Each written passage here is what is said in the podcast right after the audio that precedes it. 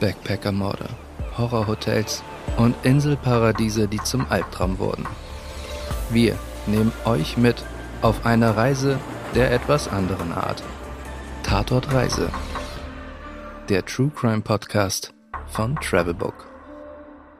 Eigentlich ist Amityville eine ziemlich beschauliche Stadt auf Long Island im US-Bundesstaat New York. Wenn Sie jetzt noch nie was von Amityville gehört haben, ist das nicht so schlimm. Es ist eine sehr kleine Stadt äh, und es ist jetzt auch nicht so, als würde jeder sie kennen. Es sei denn, man ist Horrorfan. Denn in Amityville hat sich vor einigen Jahren ein wirklich grausiger Mord zugetragen und es gibt einige Horrorgeschichten, die seitdem um dieses berühmte Haus ähm, rumgeistern. Mein Name ist Larissa Königs und ich bin ziemlich gespannt, was meine Kollegin Sonja Koller heute über das Amityville Horrorhaus erzählen wird. Hallo Larissa. Ich freue mich auch sehr, in dieser Folge mit dabei zu sein und ich habe für meine Podcast-Premiere einen ganz besonders verzwickten Fall mitgebracht. Der Grad zwischen Realität und Fiktion ist bei dieser Geschichte oder bei den Geschichten um das Amityville Horrorhaus nämlich ziemlich schmal. Ja, das Gefühl hatte ich auch, als ich zum ersten Mal von der Geschichte gehört habe. Ich glaube, heute kommt da wirklich einiges auf uns zu, vor allem auch, weil es sich ja nicht nur um eine Tat handelt, die dort geschehen ist, sondern auch um einiges, was eben danach dort passiert ist. Also wir haben natürlich diesen krassen Mord, der eben geschehen ist, aber danach ziehen ja dann noch andere Leute in das Haus ein und ähm, wir können schon mal einen kleinen Vorausblick geben. Es geht unter anderem um blutbeschmierte Geisterschweine. Also es ist wirklich eine irre Geschichte. Aber ich glaube, wir beginnen am besten mal ganz vorne. Sonja, erzähl doch einfach mal, was geschah im Amityville Horrorhaus. Wir springen dafür fast 47 Jahre in die Vergangenheit zum 13. November 1974 und befinden uns in der Kleinstadt Amityville auf Long Island, nahe von New York. Amityville hat etwa 10.000 Einwohner, von denen die meisten nicht besonders glamourös leben. Ich habe mir sagen lassen, dass es in Amityville nur eine schöne Straße gibt und auf dieser Straße steht ein Haus, das wir heute noch besser kennenlernen werden. Okay, du hast eben gesagt, wir sind jetzt am 13. November 1974. Was geschieht an diesem Tag in dem Haus auf dieser einzigen hübschen Straße in dem Ort? Damals rennt ein 23-Jähriger in eine Bar in der Stadt, schreit um Hilfe und behauptet, seine Mutter und sein Vater seien erschossen worden. Bei dem Mann handelt es sich um Ronald DeFeo. Was er nicht erwähnt, ist, dass ihm zu dem Zeitpunkt schon klar ist, wer seine Eltern ermordet hat und es kommt noch viel schlimmer. Denn neben seiner Mutter und seinem Vater wurden auch vier jüngere Geschwister des Mannes erschossen. Die Leichen fand man tot auf dem Bauch liegend in ihren Betten. Und der Mörder heißt Ronald DeFeo. Also der Typ, der in die Bar gerannt ist. Also er war selber der Mörder. Genau. Schon einen Tag später wird er überführt, weil man an der Mordwaffe seine Fingerabdrücke sieht. Okay, also DeFeo hat seine gesamte Familie selbst umgebracht. Das in sich ist natürlich jetzt schon mal krass. Aber noch bizarrer wird die ganze Geschichte, wenn wir über sein Mordmotiv sprechen, oder? Ja, das kann man wohl so sagen. Über den Grund des sechsfachen Mordes wurden einige Theorien gesponnen, die eigentlich alle von DeFeo selbst in die Welt gesetzt wurden. Erst behauptet er, die Mafia hätte etwas mit dem Tod zu tun. Und schließlich besteht er darauf, dass Stimmen ihn befohlen hätten, seine Familie zu töten. Okay, eigenartig. Was war denn dieser Ronald DeFeo überhaupt für ein Typ? Also kannst du uns ein bisschen mehr erklären, wie es vielleicht dazu kommt, dass er diese Wahnvorstellungen hatte? Fest steht auf jeden Fall, dass Ronald seit seiner Zeit in der Highschool regelmäßig Drogen nahm. Also Heroin, Speed und LSD. Ich habe mit jemandem gesprochen, der DeFeo persönlich kannte und mit ihm an einem ungewöhnlichen Ort drei Jahre lang jeden Morgen verbrachte. Im Gefängnis nämlich. Denn DeFeo wurde 1975 für sechsfachen Mordes schuldig gesprochen und bekam für jeden der Morde 25 Jahre Haft. Also insgesamt 150 Jahre. Also eine ganz schön lange Zeit. Mm. Nach 34 Jahren in der Greenhaven Correctional Facility in Stormwell lernt er Daniel Genus kennen, der uns den Amityville-Mörder beschreibt.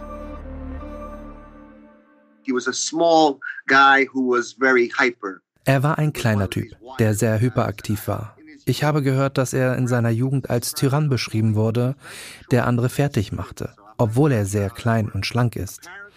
Ich weiß also nicht, wie das genau ablief. Auf jeden Fall war er als gefährlicher, schwieriger und unangenehmer Mensch bekannt. Aber als ich ihn traf, war jedoch sehr viel Zeit vergangen und das amerikanische Gefängnis war eine so harte Umgebung, dass er zu einem kränklichen alten Mann zermürbt worden war. Er hatte nicht das Auftreten eines Mörders. Für mich war also schwer vorstellbar, dass diese Person zu irgendeiner Art von Gewalt fähig war. Wenn überhaupt, machte er den Eindruck, krank, harmlos und verletzlich zu sein.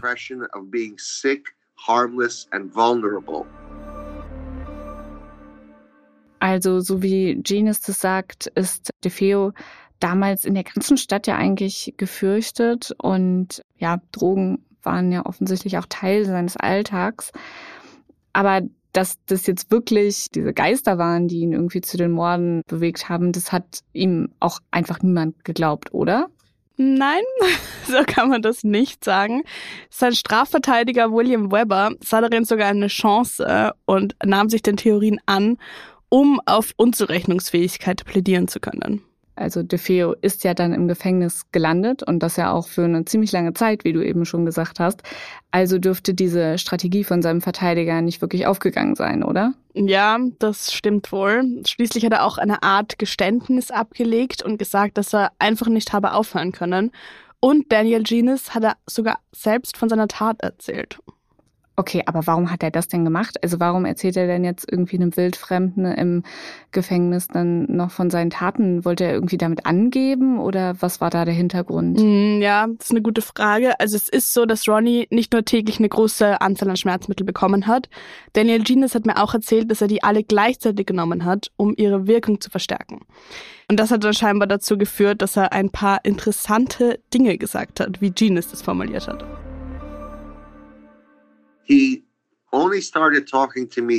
Erst Jahre, vielleicht waren es zwei, nachdem ich ihn kennengelernt hatte, fing er an, mit mir über seinen Mord zu sprechen.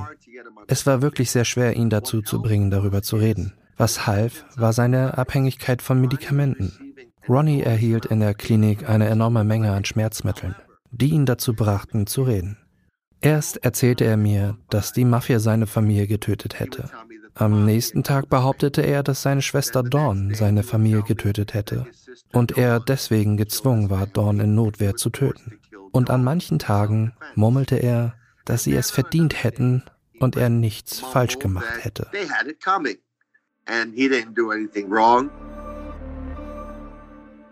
Wer noch mehr darüber erfahren will, zu welchem Mann Ronnie DeFeo im Gefängnis geworden ist, kann sich das Buch Sentence von Daniel Genis kaufen. Ein halbes Kapitel darin ist dem Amityville-Mörder gewidmet. Insgesamt berichtet Genis über die zehn Jahre, die er im Gefängnis verbracht hat. Das Buch erscheint am 22. Februar, kann aber bereits jetzt vorbestellt werden. Es hört sich auf jeden Fall nach einer spannenden Lektüre an. Ich würde trotzdem noch mal gerne jetzt auf den Fall zurückkommen, beziehungsweise auf diese ganzen Gerüchte. Also wir haben ja jetzt DeFeo, der erzählt, dass er irgendwelche komischen Stimmen hatte, die ihn verleitet haben. Sein Strafverteidiger, der das als, naja, Anlass nimmt irgendwie für seine Verteidigung. Aber das sind ja nicht die einzigen Leute, die von seltsamen ja, Vorgehen in dem Haus berichten. Also da gibt es ja noch andere Leute. Und zwar zieht wenig später eine Familie in das Amityville Horrorhaus ein. Das ist die Familie Latz. Sonja, was sind das für Menschen, die ein Jahr nach einem Massenmord in so ein Haus einziehen? Was kannst du uns über diese Familie erzählen? Die Latz sind eine fünfköpfige Familie. Kathy Latz bringt drei Kinder zwischen fünf und neun Jahren in die Ehe und sucht damals mit ihrem Mann George ein Haus, das zwar groß genug ist, um die ganze Familie zu beherbergen, aber auch nicht zu teuer. Und als sie einziehen wollen, weist die Maklerin zwar darauf hin, was in dem Haus geschehen ist, die Familie kauft das Anwesen aber trotzdem. Und für mich besonders verrückt, sie legen sogar Geld drauf, um einen Großteil der Möbel von den DeFeos zu übernehmen. Sogar jene, auf denen noch Blutspritzer zu sehen waren. Wow wenn ich mir jetzt dieses Haus vor meinem geistigen Auge vorstellen möchte. Okay, ich weiß jetzt schon, dass es in Amityville ist und ich weiß, dass es da auf einer der schöneren Straßen liegt, aber wie genau kann ich mir dieses Haus vorstellen? Kannst du so ein bisschen beschreiben, wie das aussieht? Das Haus wurde 1927 im klassischen Kolonialstil gebaut, hat fünf Schlafzimmer, drei Bäder, ein wunderschönes Essen- und Wohnzimmer. Das Gebäude liegt am Meer, hat eine Anlegestelle für ein Boot und ein Bootshaus. In Amityville ist es nämlich üblich, sich zwischen manchen Häusern auf Kanälen zu bewegen. So ist ein Bootshaus und ein Boot für eine Familie in dieser Gegend alles andere als unüblich. Das Haus war mit einem Preis von 80.000 Dollar an sich auch ein Schnäppchen. Wahrscheinlich ist die Familie deshalb eingezogen. Auch wenn der Mord natürlich ein ganz schöner Minuspunkt war. Okay, also das Haus hört sich ja jetzt erstmal ziemlich schön an tatsächlich. Also mit so einem eigenen Bootsanlegeplatz und für nur 80.000 Dollar kann ich schon nachvollziehen, dass man da einzieht. Andererseits hätte ich auf jeden Fall ein bisschen Bedenken gehabt und die Familie Latz ja auch. So, wenn ich mich richtig erinnere, haben die ja sogar einen Priester engagiert, der extra noch mit in dieses Haus gekommen ist, um das zu segnen. Wahrscheinlich, um dann irgendwie die bösen Geister zu vertreiben oder so. Genau. Der Priester hat aber behauptet, dass in dem Haus währenddessen Seltsames passiert sei. So soll er in einem Zimmer im zweiten Stock eine Stimme gehört haben, die Get out, also verschwinde gerufen habe. Der Familie redet deshalb, das Zimmer nicht als Schlafraum zu nutzen und sich nicht länger als nötig dort aufzuhalten. Deshalb nutzt die Familie den Raum später auch als Nähzimmer, aber das war nur der Beginn mehrerer verstörender Ereignisse in dem Haus. Und wie diese Segnung circa ausgesehen haben könnte, wird auch in einem Film dargestellt. Da zeigen wir euch jetzt mal einen Ausschnitt. I was sprinkling holy water and I heard a rather deep voice behind me saying, Get out. It seemed so directed toward me. I was really quite startled. I felt a slap at one point on the face. I felt somebody slap me, and there was nobody there. Okay, Sonja, du hast ja gerade eben schon gesagt, dass diese Segnung, die jetzt eher schiefgelaufen ist, wenn man mal ganz ehrlich ist, nur der Beginn von mehreren verstörenden Ereignissen gewesen sein soll. Ich meine mich daran zu erinnern, dass die Familie Latz zum Beispiel von Stellen in dem Haus berichtet hat, die irgendwie nie so richtig warm geworden sind und dass der eine Familienbewohner die ganze Zeit das Bedürfnis hatte, Holz im Kamin nachzulegen mhm. oder so. Ja, Außerdem soll die Familie wohl nachts von merkwürdigen Geräuschen geweckt worden sein. Und George Lutz, also der Vater, erzählt außerdem, dass er jede Nacht zwischen 3 und 3.15 Uhr aufgewacht sei. Später erfuhr er dann, dass das der Zeitraum war, in dem die Morde geschahen. Alle drei Kinder sollen außerdem nur noch auf dem Bauch geschlafen haben, obwohl sie das vorher nie getan haben. Also so wie damals die Leichen mhm. gefunden wurden. Ganz genau. Und außerdem erzählt die Familie immer wieder von Fliegenschwärmen, die durch das Haus geflogen sein sollen, und das im Winter. Allgemein hat sich die Atmosphäre scheinbar zwischen den Familienmitgliedern ziemlich verändert. Ständig sei die Stimmung gereizt gewesen und die Kinder sollen ihren Eltern gegenüber viel aufmüpfiger als sonst gewesen sein. Also für mich ist mit Abstand die krasseste Geschichte die, die ich auch schon ganz am Anfang mal angeteasert habe. Und zwar die Geschichte von Jodie. Ja, jetzt wird die Geschichte wirklich wild, denn Jodie ist die unsichtbare Freundin, mit der sich die jüngste Tochter der Lutz Family, Missy, regelmäßig unterhalten haben soll.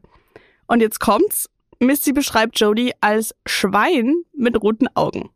Und auch der Familienvater George soll das Schwein später gesehen haben. Es soll sogar Spuren im Schnee hinterlassen haben.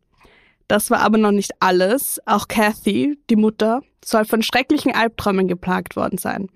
Des Weiteren soll es einen mysteriösen, versteckten Raum mit roten Wänden, unerklärlichen Bissspuren und grünem Schleim, der an den Wänden klebte, gegeben haben sollen, sowie ein Blasmusikorchester, dessen Musik man in manchen Räumen des Hauses aus dem Nichts heraus hören konnte. Also sagen wir mal so, das wären jetzt für mich auf jeden Fall schon mal genug Gründe, das Haus zu verlassen. Aber äh, die Familie Latz hat das ein bisschen anders gesehen. Die dachten sich, wir probieren mal was anderes, ne? Genau. Sie ließen das Haus nämlich ein zweites Mal segnen. Weil es beim ersten Mal so gut geklappt hat. Yep. Und funktioniert hat es auch dieses Mal nicht wirklich, denn danach sollen die Dinge so schlimm geworden sein, dass die Familie noch Jahre später nicht drüber sprechen wollte. Am 14. Januar 1976 verließen sie fluchtartig das Haus, nur 28 Tage nachdem sie eingezogen waren.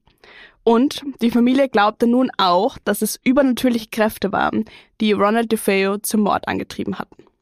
Also besonders erschreckend finde ich auch, dass sie tatsächlich nie wieder zurückkamen und sogar andere gebeten haben, ihre Sachen aus dem Haus zu holen, weil sie es selber nicht mehr betreten wollten. Also das zeigt ja auch, in, in welcher Panik sie mutmaßlich geflüchtet sind. Ja, George und Kathy schworen übrigens bis zu ihrem Tod, dass die Behauptungen wahr waren.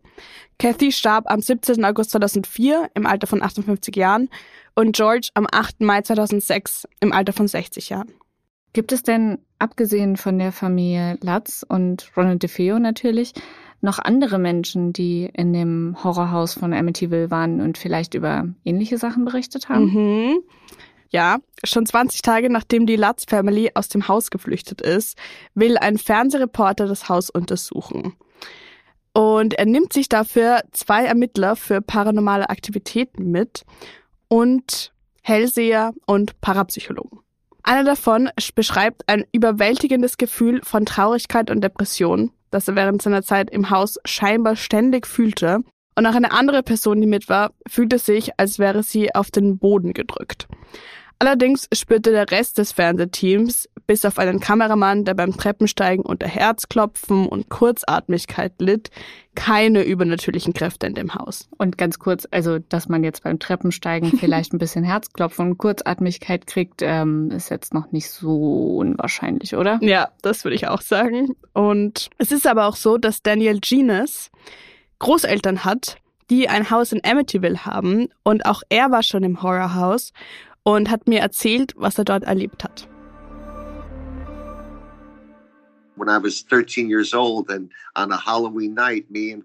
Als ich 13 Jahre alt war, beschlossen zwei Freunde und ich, während Halloween über den Kanal zu schwimmen und das Haus zu betreten. Wir suchten das rote Zimmer, das sich unter der Treppe befinden sollte. Soweit ich das beurteilen kann, gab es nur einen Schrank, aber keinen satanistischen Raum. Als ich das erste Mal mit Ronnie über das Haus sprach, fragte ich ihn, aber Ronnie, das rote Zimmer, das war schon Unsinn, nicht wahr? Er sagte, natürlich war das Unsinn. Es gab kein rotes Zimmer, es gab kein Spektakel, es gab keine Blaskapelle. Die Familie Latz schien alles erfunden zu haben, um daraus Profit zu schlagen. Tatsächlich war uns der Einbruch in das Haus sehr schnell unangenehm, weil es wirklich sehr schön eingerichtet war. Es war sauber und an den Wänden hingen auch Kunstwerke.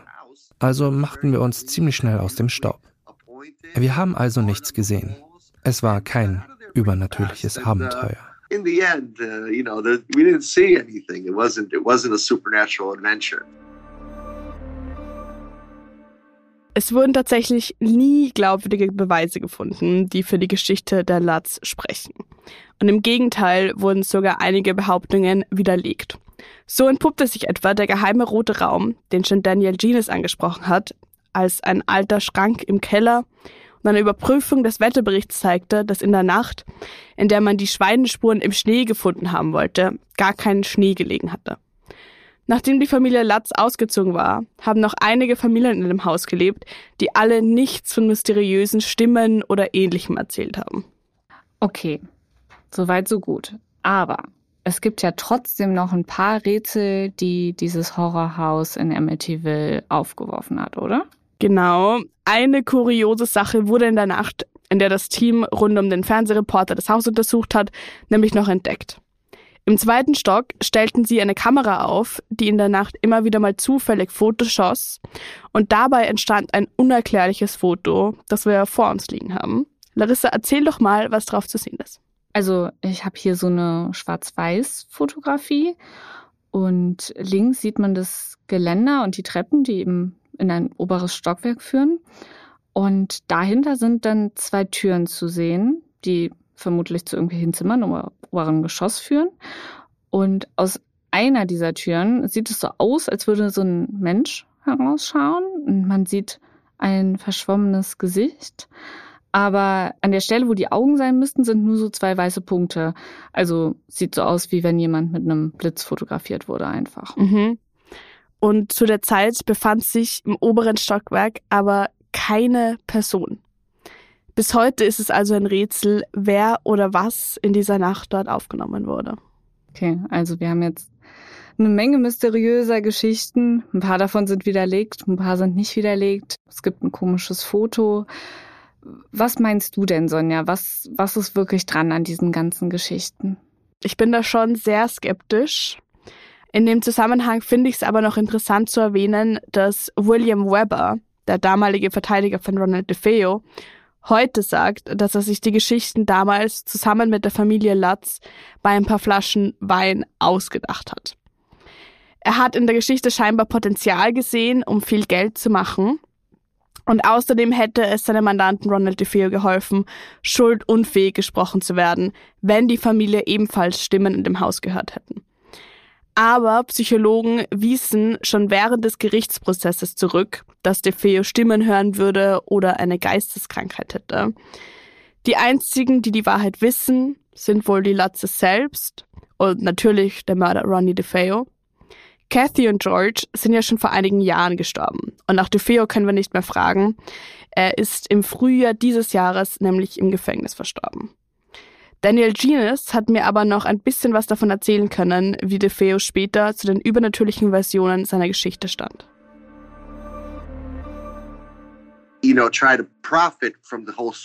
Er versuchte zwar von den übernatürlichen Aspekt der Geschichte zu profitieren, glaubte aber selbst kein Wort davon. DeFeo mochte den übernatürlichen Teil seiner Geschichte nicht, weil sich die anderen Gefangenen ständig darüber lustig machten. Viele von ihnen hatten das Buch gelesen oder den Film gesehen und wussten von Jody, dem übernatürlichen Schwein. Am Beginn seiner Gefängnisstrafe, als er ein jüngerer Mann war und verletzlich war, wurden alle möglichen Witze über ihn gemacht. Zum Beispiel, wo ist dein Schwein? Wo ist dein Geist?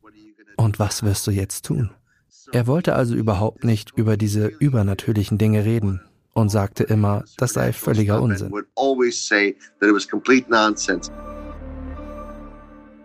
Daniel Genius sagt ja schon, dass die Geschichte auch als Inspiration für das Buch The Amityville Horror diente und davon gibt es auch einen gleichnamigen Film. Der erste der Reihe kam schon 1979 raus. Es sind aber noch eine Menge weitere gefolgt. Und am berühmtesten ist wahrscheinlich die, die Filmversion aus dem Jahr 2005, in der unter anderem Ryan Reynolds mitspielt und die sicher der ein oder andere schon irgendwann mal gesehen hat oder zumindest davon gehört. Wir hören mal kurz in den Trailer rein. Auf ein perfektes Haus und eine perfekte Familie.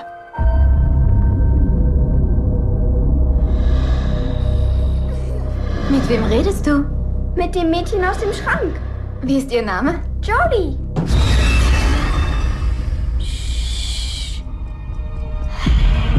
Was ist denn los? Ich glaube, ich habe irgendwas gesehen. Wieso kommst du nicht ins Bett? Ich kann nicht schlafen. Okay, also das ist jetzt natürlich ein fiktiver Film und es ist halt ein Horrorfilm. Also da weiß man ja, dass das alles nicht wirklich passiert ist. Aber Fiktion oder Realität, was war es denn jetzt nun wirklich? Was, was sind da so die, die Standpunkte? Ja, der Familie Latz ist viel dran gelegen, nicht als Lügner dargestellt zu werden. Und dafür griffen sie sogar zu unüblichen Mitteln, sagen wir mal so. Im Jahr 2000 machten sie nämlich für eine Dokumentation einen Lügendetektortest, um ihre Glaubwürdigkeit zu unterstreichen. Heute sind die Eltern ja verstorben, aber eins der Kinder will die Geschichte nicht in Vergessenheit geraten lassen. Daniel Lutz ist das älteste der drei Lutz-Kinder und schrieb 37 Jahre nach den Vorfällen selbst ein Buch. Und ein Aspekt, den ich besonders spannend finde, es wurde eine Dokumentation über Daniel und seine Version der Geschichte gedreht. Zur Einordnung, zum Zeitpunkt der Geschehnisse war Daniel neun Jahre alt. Regisseur von dem Film war Eric Walter, mit dem ich über die Arbeit an dem Film und Daniel sprechen konnte. I flew to New York. I met with him. It was not ich bin nach New York geflogen und habe mich mit ihm getroffen. Es war eine völlig andere Erfahrung, als ich erwartet hatte. Ich habe eine Person erwartet, die ruhig und gefasst sein würde.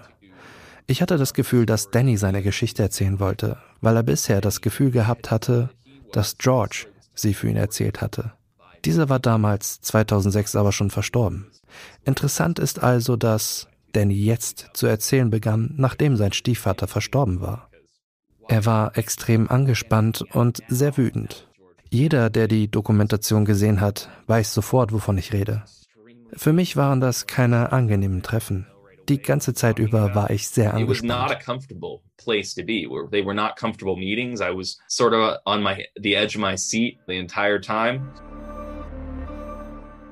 Okay, also dieser Mann hat ja mit neun Jahren scheinbar oder angeblich ziemlich Traumatisierendes erlebt und berichtet jetzt trotzdem in dem Film ausführlich von dem Geschehenen. Ähm, was gab es denn da für Gründe für? Also warum hat er sich auf einmal so geöffnet?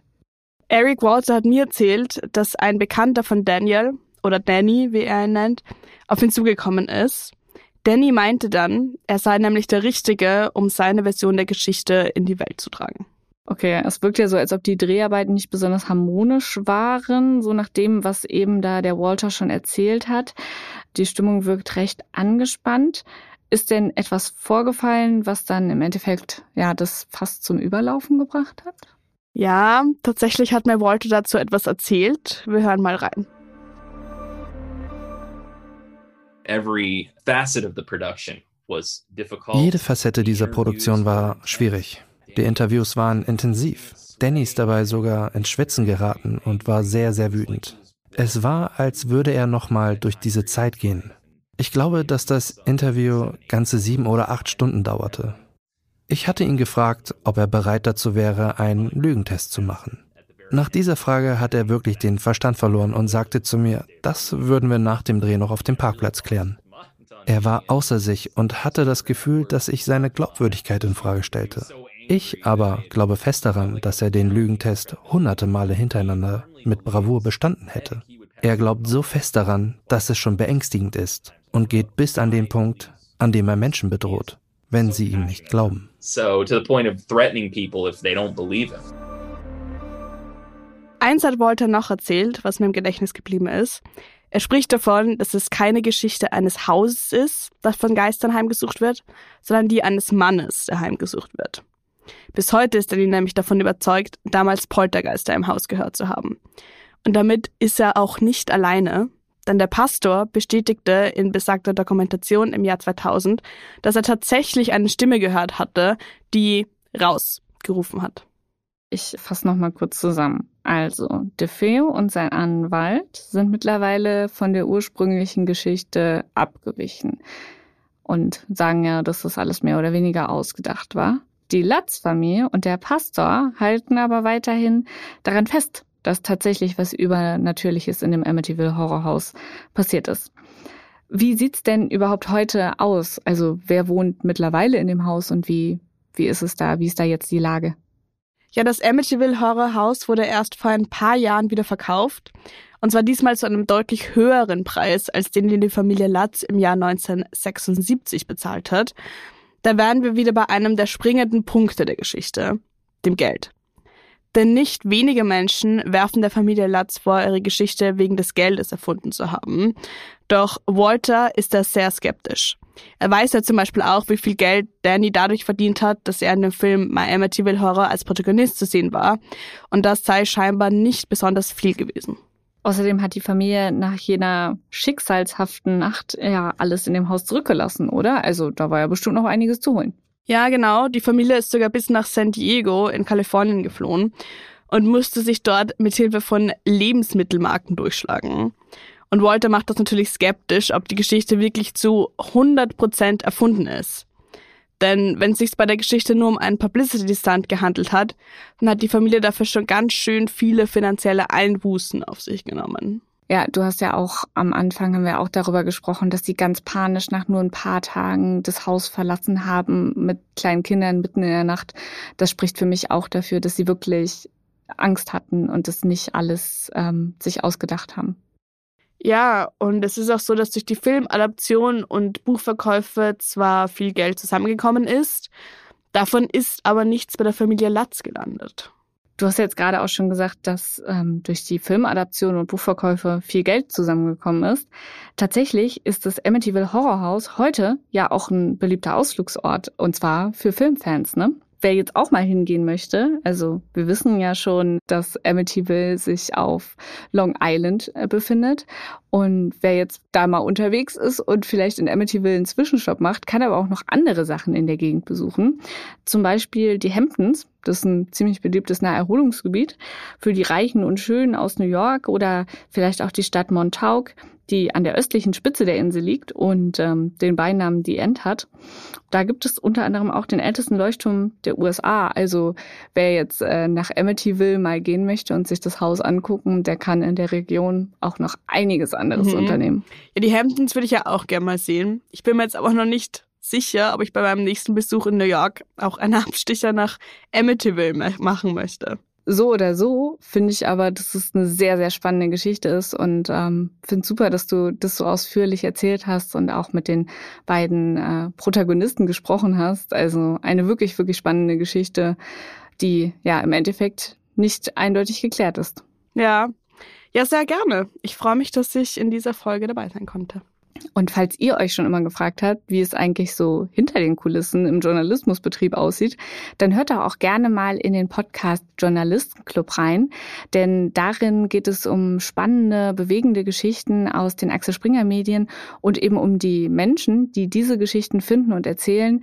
Ich persönlich finde es auch immer super interessant, wenn ich so höre, was die Kollegen treiben und ja, wir freuen uns, wenn ihr mal reinhört. Und ansonsten freuen wir uns natürlich auch, wenn ihr diese Folge gut fandet und unseren Podcast, wenn ihr uns auf allen gängigen Podcast-Portalen folgt und uns vielleicht auch ähm, ein paar Sterne bei Apple Podcasts gibt. Ich freue mich auf jeden Fall, wenn ihr beim nächsten Mal auch wieder zuhört. Vielen Dank, Sonja, und bis zum nächsten Mal.